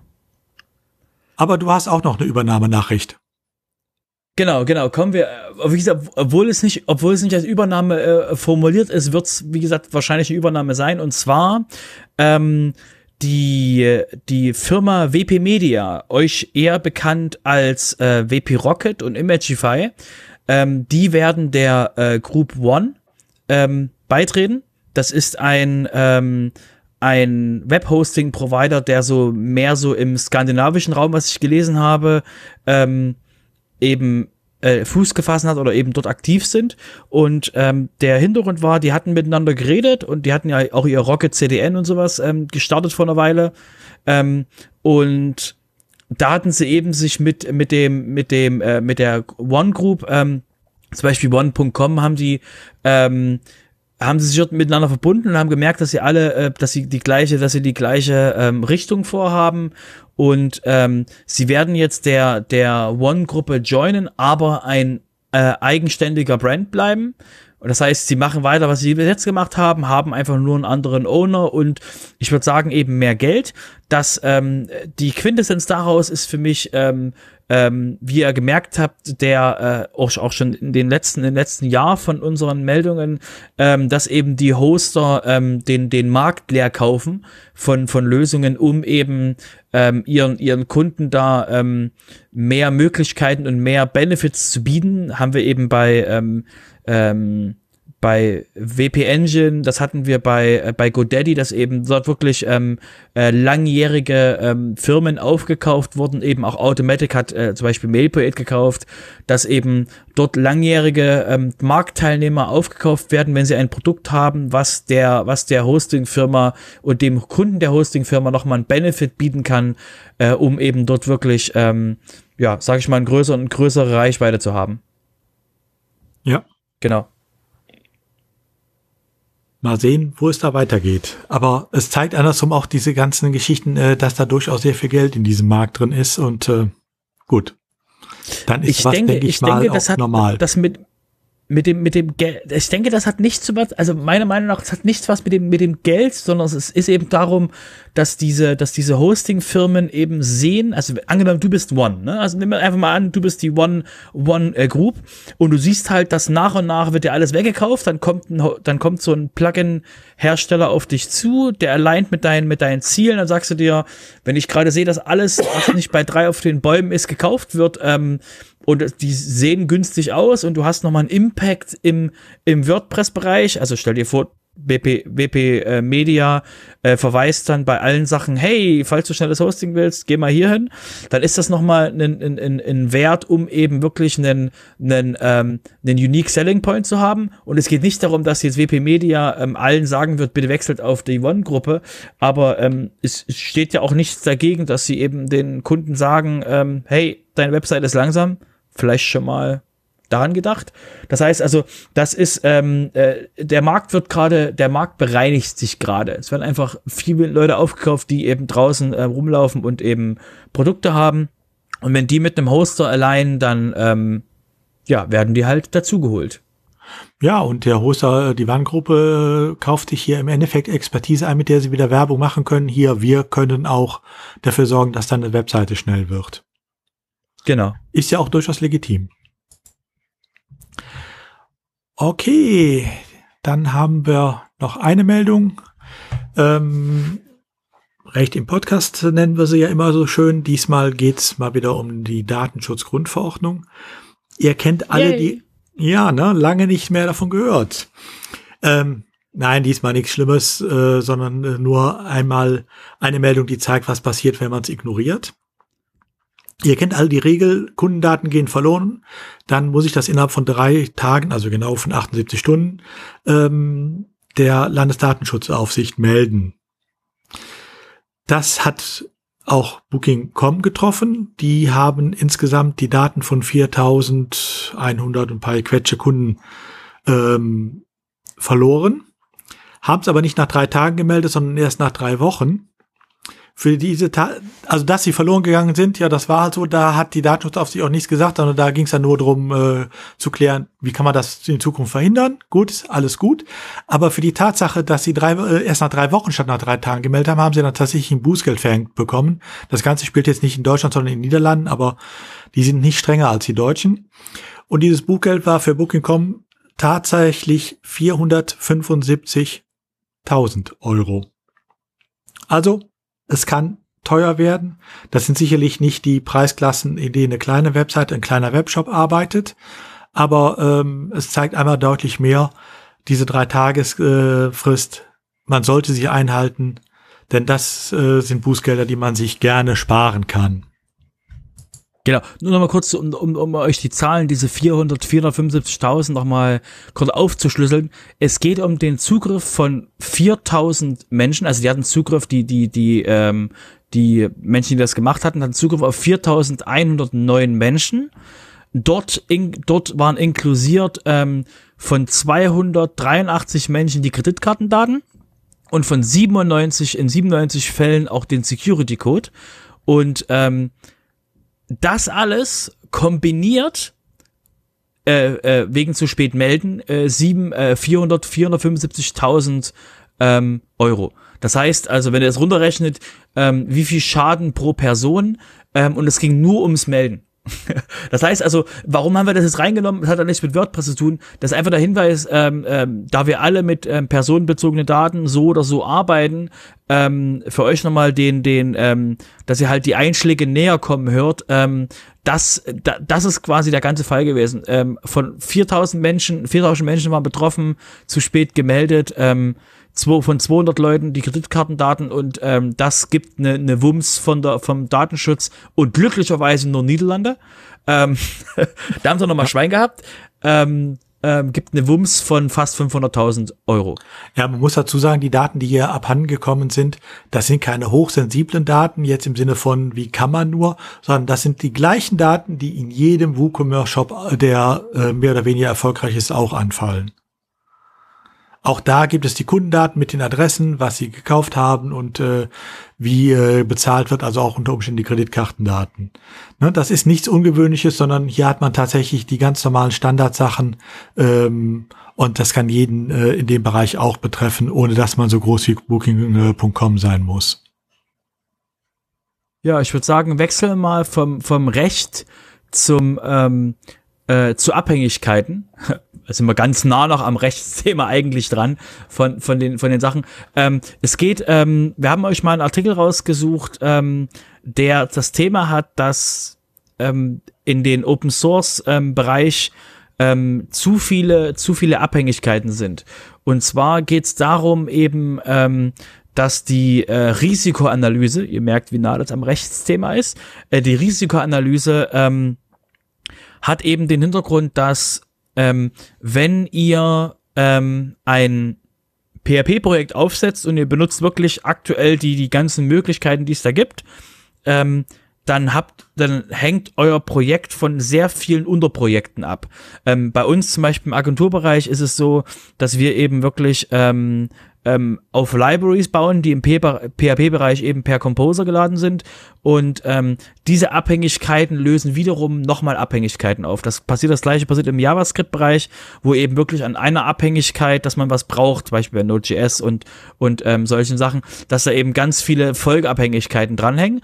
Und das Problem ist eben wirklich, wer beobachtet diese, wer reagiert darauf und wie kann man damit arbeiten. Und ähm, die ähm, die Folgegeschichte ist da wirklich, die da die da aufgemacht wird, ist, ähm, ähm, dass eben mehr geprüft wird, was man so wirklich bei sich hat und welche Tools man, also dass man sich Tools anschauen sollte, mit denen man eben eher überwachen kann, was da so, ähm, was da so eben äh, in dem in dem ganzen in dem ganzen Universum benutzt wird. Da habe ich eine Folgeanmerkung und zwar ähm, wir manche von euch mitbekommen haben, ist ja gerade eine, eine neue Drohne auf dem, äh, ein neuer Rover ist ja auf dem Mars. Und ähm, da gibt es einen, einen, lustigen Tweet, äh, den wir euch noch in die Show, äh, Show Notes packen, ähm, wo der, ähm, der aktive Maintainer von Curl. Das ist so eine Bibliothek, womit man HTTP-Requests machen kann, ähm, also HTTP-Abfragen und die damit verarbeiten kann. Der wurde von äh, von der von NASA, von verschiedenen Menschen innerhalb von NASA ähm, gefragt, ob er denen unterschreiben kann ähm, äh, oder bestätigen kann, dass ähm, er äh, wo wo Menschen wohnen, die an dem Code arbeiten. Es geht darum, um irgendwelche US-Policies mit, ähm, ähm, wer darf alles an, an, an Code arbeiten. Und mit Open Source ist das, wie gesagt, ein bisschen witzig, weil eben die Frage ist, ähm, wen verbietet man denn ähm, an Open Source zu arbeiten? Das heißt, das ist nochmal so, so ein, ähm, die, die, diese Auswirkungen von den, von der, wenn man das eben lösen will, mit der, mit der Dependency-Geschichte und eben der Sicherheitsgeschichte, dass man eben sagt, okay, wo wird halt genau, wer arbeitet genau an welchem äh, Codebestandteilen und ähm, kann man sicherstellen, dass die ähm, aus dem und dem Land nicht kommen. Wir wissen alle, welches Land USA da zuerst zuerst, welche drei Länder in den USA zuerst denkt, wo man kein, wo man keine Contributions herkriegen will. Aber das ist eben genau die, die Folge von eben solchen ähm, Dependency-Problemen, die eben immer größer werden. Deswegen äh, ist wie gesagt, ein schöner, ein schöner Tipp für alle, die mit größeren Kunden arbeiten und sich eben damit mal beschäftigen wollen, wie eben von was euer, ähm, von was euer System eben alles abhängig ist. Ja, kommen wir von diesen Höhenflügen zurück in die Niederungen der einzelnen Programme. Ähm, wir hatten in einer der letzten Folgen uns schon mal über Elasticsearch unterhalten. Äh, das benutzen ja einige zum Beispiel für die Suche in ihren äh, Shop-Systemen. Da ist es ja ideal für geradezu. Ähm, da gab es ja durch die äh, Umstellung der Lizenz durchaus ein, hätte es einige Probleme geben können. Da haben inzwischen einige andere Firmen drauf reagiert. Das erste war, glaube ich, AWS, also Amazon äh, Web Services, die ihre Add-ons, die sie dafür entwickelt hatten, äh, die aber nie von Elasticsearch äh, in den Core eingepflegt wurden, also die Commits wurden nie angenommen. Ähm, die haben sie dann veröffentlicht. Äh, inzwischen gibt es ähm, auch einen Klon namens OpenSearch. Der wird von so ganz kleinen Firmen betrieben, wie, äh, gepflegt und unterstützt wie äh, Amazon Web Services, Red Hat, SAP und noch einigen weiteren. Ähm, das heißt, es wird da wohl jetzt äh, auch wieder sehr viel Elan reinkommen. Es ist übrigens ein Klon nicht nur von Elasticsearch, sondern auch von Kibana, also die, die das auch benutzen, die äh, kommen da auch direkt mit in den Genuss. Mal sehen, wie es da weitergeht, aber es geht wohl auch da in einer, in einer Form weiter, äh, dass wir auf alle Fälle weiter entsprechende Suchfunktionalitäten benutzen können. Genau, kommen wir von ähm, Elastic rüber zu ähm, äh, Shopify und GraphQL.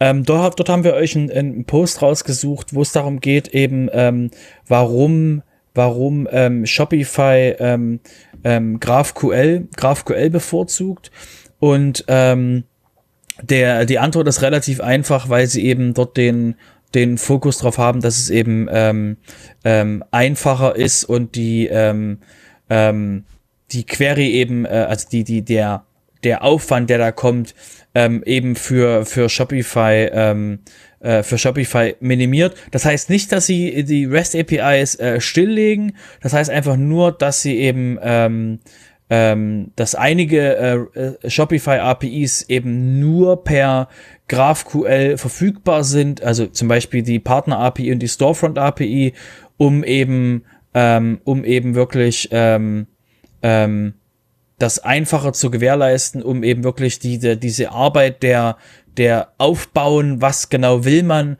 dass das eben auf der, auf der Client-Seite passiert und ähm, dass eben wirklich die, ähm, dass eben wirklich für die der Aufwand äh, geringer bleibt. Ja. Und ein anderes Thema, was auch schon hier ganz selten von uns in letzter Zeit angesprochen wurde. Das sind die Progressive Web Apps. Ähm, wir hatten ja auch schon mal uns darüber unterhalten, äh, dass Microsoft die jetzt äh, sehr stark für sein Windows-System promotet. Ähm, unter dem neuen Edge, also dem Chromium-basierten Edge, sind die ja auch inzwischen sehr leicht äh, installierbar, wird auch von äh, Edge selber darauf hingewiesen. Ähm, inzwischen ist es so, dass seit dem letzten Microsoft-Update es auch problemlos ist, äh, diese Progressive Web Apps zum Beispiel in die Taskbar von Windows 10 aufzunehmen. Dass sie also, selbst da können äh, sie sich inzwischen einlisten. Sie werden also auch, was das betrifft, immer mehr den normalen Programmen ähnlich in der Handhabung. Ähm, ein Grund mehr vielleicht, wenn man es noch nicht getan hat, sich damit zu beschäftigen für seine eigenen Seiten. So, Robert, dann darfst du wieder abheben. hey, das ist unfair. ähm, und zwar hatten, hatten wir noch einen, äh, einen Artikel für euch ähm, zu, zu dem Thema, was motiviert ähm, Open Source Software Kontributoren. Und zwar, wie wir es ja, wie wir einige von euch wissen, die selber schon in der Community aktiv sind, ist eben diese, ähm, diese, gab es eben so, haben sie eine Studie gemacht und ähm, die hatten so eine ähm, 300, 300 ähm, Open Source Menschen hatten sie gefragt im, im späten äh, 2020 und äh, so Key Findings sind völlig überraschend für Leute, die aktiv an der Community arbeiten, ist eben wirklich ähm, die intrinsische Motivation war eben ein, Haupt, ein Hauptpunkt, ähm, weil es eben Spaß macht, altruistisch ist und man eben ähm, ähm, damit die Welt voranbringt. Ähm, es gab dann noch sowas wie äh, Reputation, dass man eben wirklich damit sich auch was eine Reputation aufbauen kann ähm, und eben ähm, anderen zu helfen. Und äh, das sind so die die ähm, ähm, einer der Punkte war zum Beispiel auch, dass man ähm, das Selbstlösen von einem Problem so als Startpunkt da reinnimmt. Das heißt, das sind so ähm, nette, nette, nette Zusammenfassungen, ähm, wo man eben mal ähm, sieht, okay, was, warum äh, contributen Leute zu Open Source und deswegen für euch einfach nur als als Hinweis äh, ist ist sehr interessant, ähm, sich das mal anzus anzuschauen. Und wieder ein praktischer Hinweis, äh, die Google Search Konsole haben sicherlich die meisten von euch schon mal reingeguckt. Äh, die enthält inzwischen im Bereich des Performance Reports, also wo es um äh, die Performance eurer Webseite geht, ähm, neue Filtermöglichkeiten. Ihr könnt also sehr, sehr viel gezielter suchen. Inzwischen sind da sogar Regular Expressions äh, einsetzbar, jedenfalls für die, die verstanden haben, wie die Dinger funktionieren. Ähm, und es gibt auch Verbesserungen da im Vergleichsmodus, also wo ich verschiedene Webseiten miteinander vergleichen kann. Also auch da lohnt sich noch rechtzeitig vor dem Start der Webcore Vitals äh, mal ein Blick rein.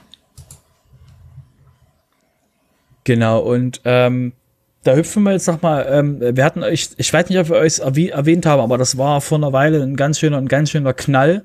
Ähm, ich glaube, wir hatten das auch mal im Sofa gehabt, dass die, dass der, ähm, das System, worauf der PHP-Code, also der, das PHP-Repository selbst, also das, was WordPress betreibt, ähm, dass die quasi ähm, eine Sicherheitslücke hatten.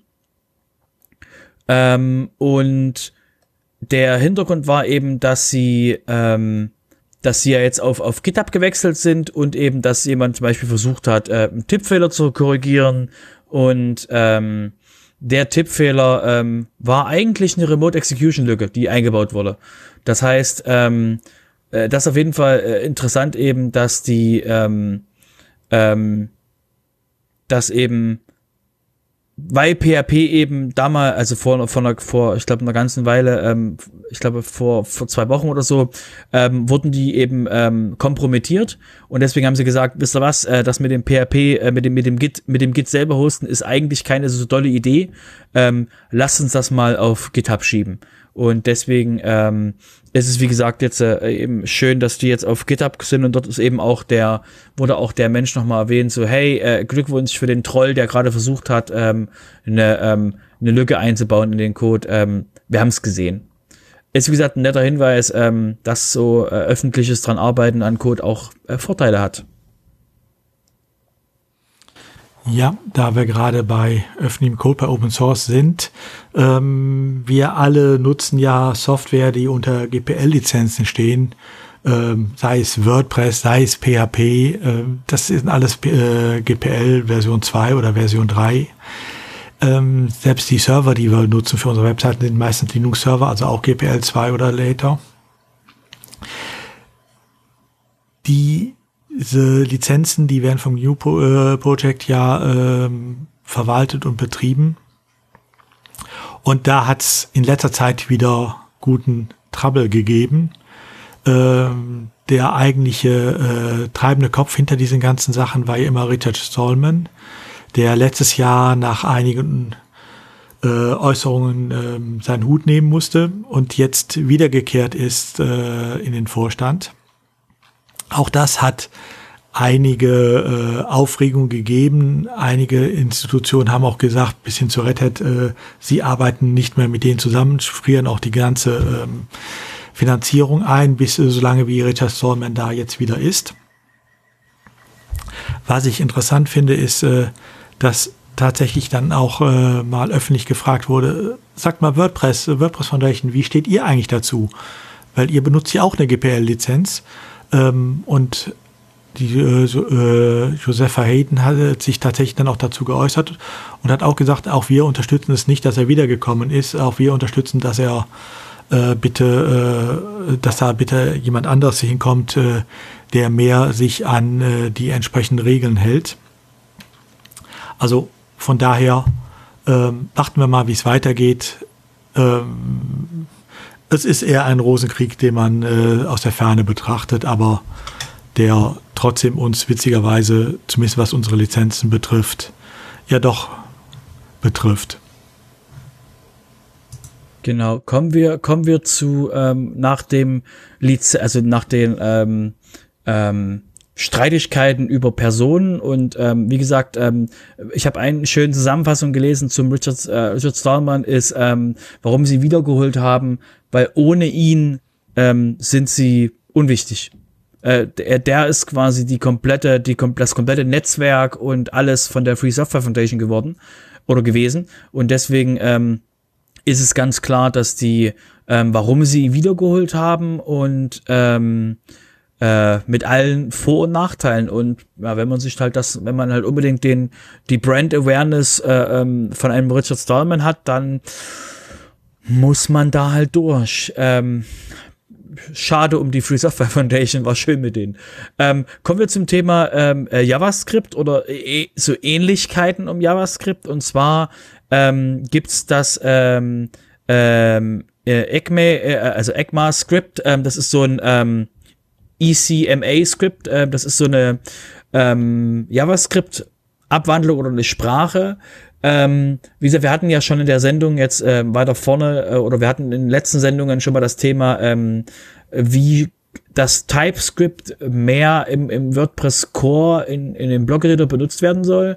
Deswegen ähm, ist das ähm, ähm, ECMA-Skript ist jetzt nicht so hundertprozentig äh, passgenau, aber für alle, die das eben, die damit arbeiten, ähm, ähm, wollen wir euch nur kurz sagen, dass eben diese die Version äh, 2021 von von den Specs, ähm, dass die eben fast fertig ist. Das heißt, für alle, die das die das benutzen, ähm, äh, wäre auf jeden Fall ein, Blick in unsere Show Notes, um sich eben anzuschauen, ähm, was gibt's da für schöne neue Spielzeuge und was ändert sich, um eben ähm, da auch up to date zu sein, falls ihr das benutzt.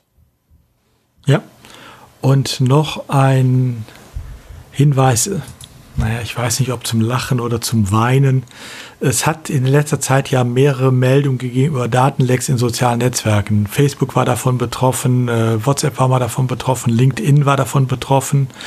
Ähm, zum Schmu äh, ich finde das eigentlich nicht lustig. Äh, es zeigt mir andersrum auch, ähm, dass da durchaus einiges im Argen liegt. Ähm, was mich aber zum Schmunzeln brachte, war die Meldung über zwei Betroffene. Also einer der äh, von diesem Leck in, ich glaube, LinkedIn Betroffene war der ehemalige EU-Datenschutzbeauftragte. Aber das schönste äh, Leck äh, war das Facebook-Leck, ähm, wo ja die Daten von sehr vielen Facebook-Usern, äh, ich glaube 500 Millionen, äh, abgezogen wurden. Unter anderem auch sämtliche Daten von Mark äh, Zuckerberg. Also von daher, auch Datenlecks können einen zum Schmunzeln anregen.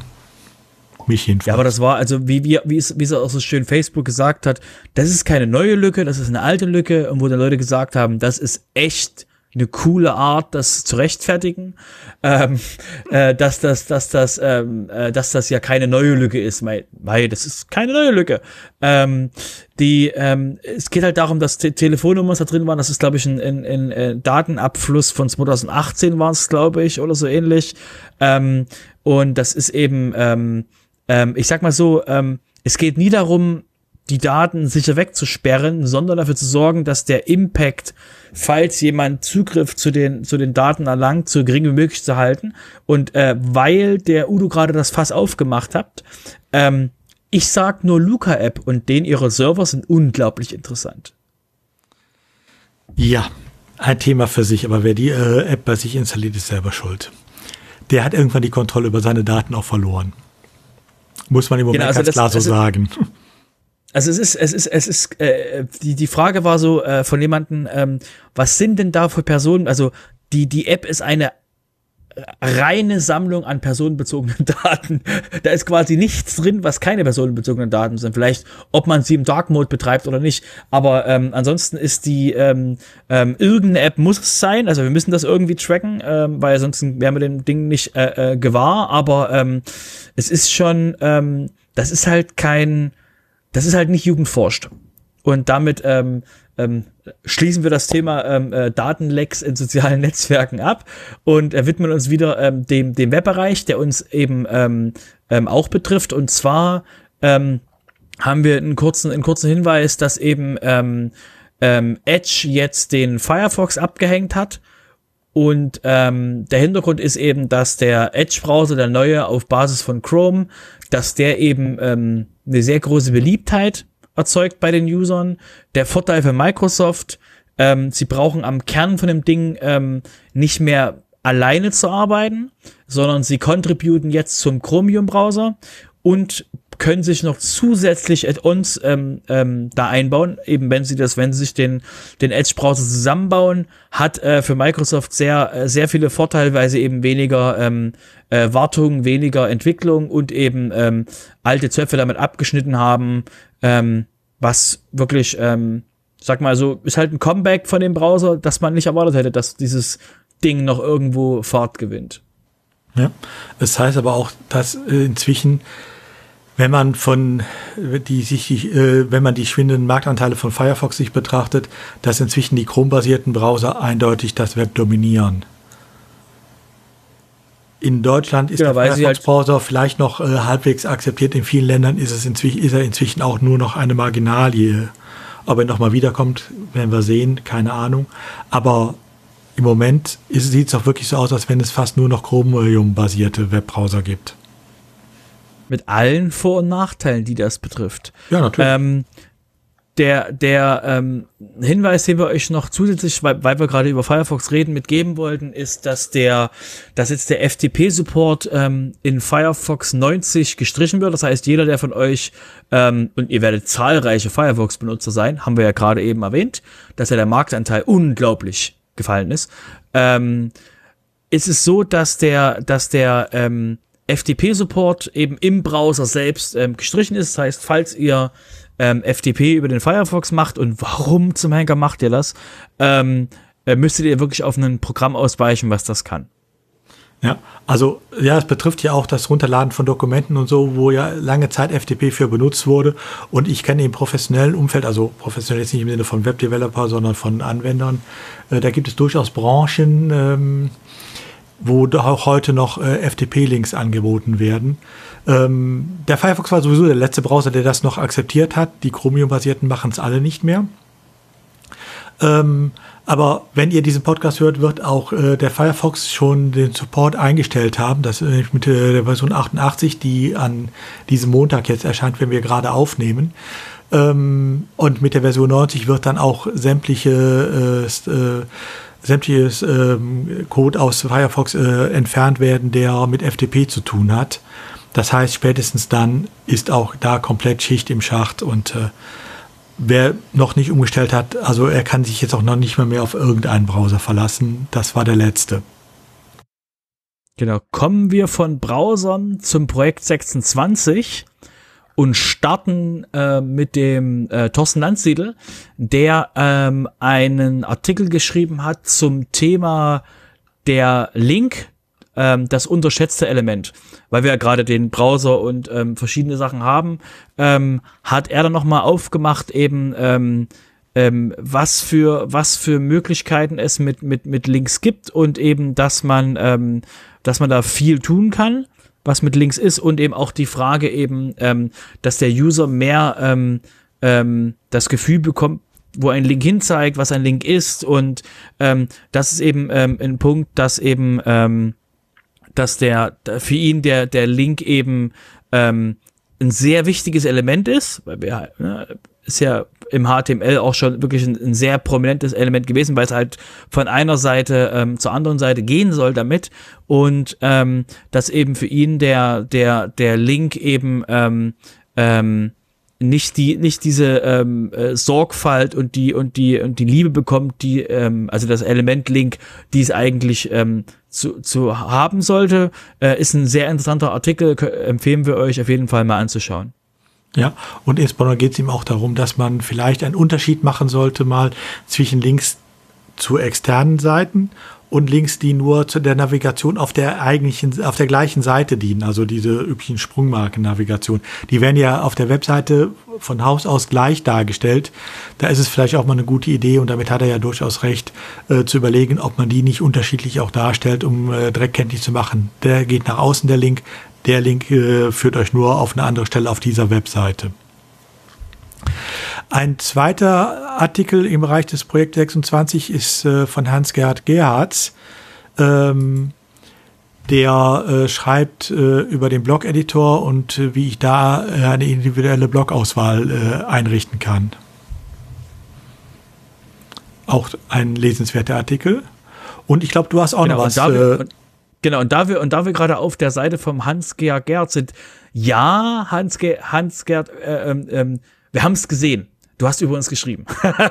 der, der, ähm, der ist auch noch ein Artikel, den wir euch auf jeden Fall ans Herz legen, ähm, wie er eben ähm, sich mit Corona eben ähm, ähm, sich trotzdem noch eben bewegt und ähm, ähm, sich eben informiert und da hat er eben ähm, ähm, drüber verwiesen, dass er eben mit dem mit dem WP Sofa ähm, ähm, unser, unseren Podcast sehr mag und deswegen äh, auf jeden Fall von uns ein, ein Lesetipp an euch alle. Das ist ein sehr schöner Artikel, ähm, den würden wir gerne von jedem von euch sehen, ähm, um, um, äh, um äh, mal zu sehen, okay, äh, wir, wir werden weiterhin gehört, weil wir wissen ja, äh, es gibt nicht so viel Feedback von euch und das ist auch mal ein sehr schöner Artikel gewesen, eben ähm, was er damit, was er damit tut und eben, ähm, dass er eben da ähm, ähm, eben auf welchen, auf welchen Wegen er eben das Sofa hört. Ja. Und wer wissen will, was das WP Sofa mit den Alpen zu tun hat, muss auch den Artikel lesen. Genau. Okay, ähm, jetzt kommt was, äh, ähm, äh, machen wir was Neues mit euch. Und zwar, wir hätten jetzt die Leseecke für euch, aber ähm, da wir von euch schon ähm, ähm, ein oder anderen Hinweis bekommen haben, oh mein Gott, das Sofa ist so lang, ähm, haben wir uns, haben wir uns gedacht, ähm, wir machen die Leseecke mal wirklich mit so einer Leseecke und ähm, ähm, ihr könnt die Leseecke in unserem, äh, in dem, in der, in den Shownotes sehen. Äh, sind sehr schöne Hinweise zum Thema ähm, ähm, HTML äh, mit CSS arbeiten. Ähm, zu PWA haben wir noch was und ähm, verschiedene Hinweise, wie man eben auch ähm, Decoupling und, ähm, und das Anforderungsmanagement in Webprojekten, so als, als Hinweis, was euch da erwartet. Ja. Also wie gesagt, die Links in den Show Notes. Es sind insgesamt 25 Links, da wird sich für jeden von euch was finden. Äh, stöbert einfach mal drin rum, es lohnt sich. Wo genau, gebt uns Feedback, falls ihr die vorgelesen haben wollt. Das können wir natürlich beim nächsten Mal auch machen, aber dann beschwert euch nicht, wenn der Podcast zu lang wird. genau dann sind wir nicht mehr schuld. Ähm, aber zwei Links äh, wollen wir doch drauf noch hinweisen. Das sind, ist ja nicht die Lese, sondern die Hörecke. Das eine Mal in dem Podcast WP Café. Ähm, da, ja, Podcast kann man eigentlich nicht sagen. Das ist eigentlich ein Video auf YouTube, äh, ein Interview. Ähm, Gibt es einen sehr schönen Einblick, ähm, Building 2021, also wo es um die Entwicklung ähm, äh, dieses neuen Standardteams ging. Das ähm, verlinken wir euch in den Show Notes. Guckt es euch mal an. Es ist durchaus sehenswert. Und das zweite hattest du noch mitgebracht. Genau, das ist das ähm, der ähm, WordPress Podcast. Ihr wisst, ihr kennt ihn ja schon. Das ist der von ähm, Josepha, wo es eben wirklich um um ähm, um das Projekt selber geht. Und ähm, dort ist der Titel ähm, des Beitrags Who is WordPress?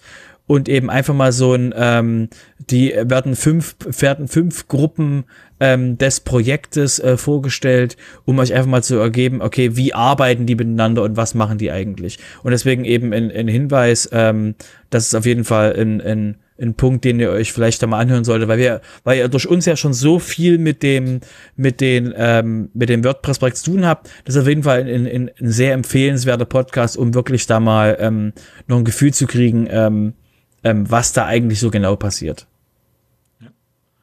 Und was natürlich bei uns im Sofa auch nicht fehlen darf, ist äh, der Hinweis darauf, welche Meetups stattfinden. Auch da gibt es ja auch jetzt in den nächsten drei Wochen einiges an Online-Meetups hier in Deutschland. Genau. Wir, wir erwähnen das nur mal ganz kurz, um eben auch, ähm, um euch auch mal äh, so ein so ein äh, Tipp zu geben, was ihr euch an, was ihr euch anschauen oder wo ihr teilnehmen solltet. Ähm, ist ein bisschen, ähm, es kann sein, dass die schon vorbei ist, wenn ihr das hört. Deswegen nur mal so, so ein Hinweis. Zum Beispiel gibt's in Aachen die, ähm, die Web Vitals von Google, ähm, natürlich von, ähm, äh, von den allseits, von dem allseits bekannten ähm, Sprecher, der das schon ähm, auf sehr, sehr, sehr, sehr vielen ähm, äh, Meetups getan hat, um eben da wirklich den, den Menschen ähm, die, das näher zu bringen, ähm, das habe ich vor lauter Also von daher nochmal äh, der Hinweis, äh, der Aufruf an dich, Phil. Schick uns doch mal eine Übersicht, wo du in Zukunft noch überall auftrittst. Wir veröffentlichen sie auch im nächsten Sofa. Genau. Die, die Tour-Dates, genau. Ähm, dann hätten wir das äh, WP Dojo am 24.04. in Nürnberg. Ähm, natürlich remote. Ähm, am 29.04. das WordPress Meetup Berlin, was man alles mit einem Abo in WooCommerce verkaufen kann. Ähm, am 5.5. barrierefreie Websites, äh, äh, barrierefreie Website-Tools mit Beispielen. Dann haben wir WordPress an der, das WordPress Meetup an der Weinstraße am, am 6.5. Ähm, Self-Made Marketing mit WordPress und ähm, am, ähm, am 6.5. auch in Dortmund, wie eine Zeitung heute arbeitet. Ja, durchaus ein äh, ähm, ein, durchaus eine Empfehlung für alle, die zum Beispiel so regionale äh, Online-Magazine betreiben. Also das Ganze ähm, muss man dazu sagen, äh, das äh, Meetup selber, wenn wir uns da in Real Life treffen, äh, war ja auch immer in den Redaktionsräumen äh, von Ruhr 24. Und äh, die werden auch an diesem Tag etwas schildern, wie heute da gearbeitet wird. Von daher vielleicht ein guter Einblick für viele, die so Nachrichtenmagazine, äh, Regionalmagazine noch machen. Genau. Ja, und ich würde sagen, ähm, damit wär's das eigentlich von den Themen her. Ähm, falls ihr Feedback habt, ähm, wie gesagt, ähm, schreibt euch, schreibt uns einen Blogartikel und ähm, benutzt das Projekt 26 als als ähm, als Hashtag oder ähm, hinterlasst uns einen Kommentar im Blog, ähm, schreibt uns auf Twitter oder in den, in den, falls ihr Apple benutzt, ähm, lasst uns auch gerne mal ein Feedback auf dem im, im Apple ähm, Podcast Bereich und ansonsten ähm, ja, sag und, mal Robert, ähm, das nächste Mal wieder mit Sven. Ja, Robert, vertue ich mich oder sind wir heute schneller durch, äh, schneller fertig als sonst? Es steht und fällt mir der Leseecke dachte, es liegt dran, dass wir heute den Sven nicht dabei haben. Das wollte ich gerade nicht sagen. Okay. dann hören wir uns wieder in zwei Wochen, dann auch hoffentlich wieder zu dritt mit Sven. Bis dann. Bis dann. Tschüss.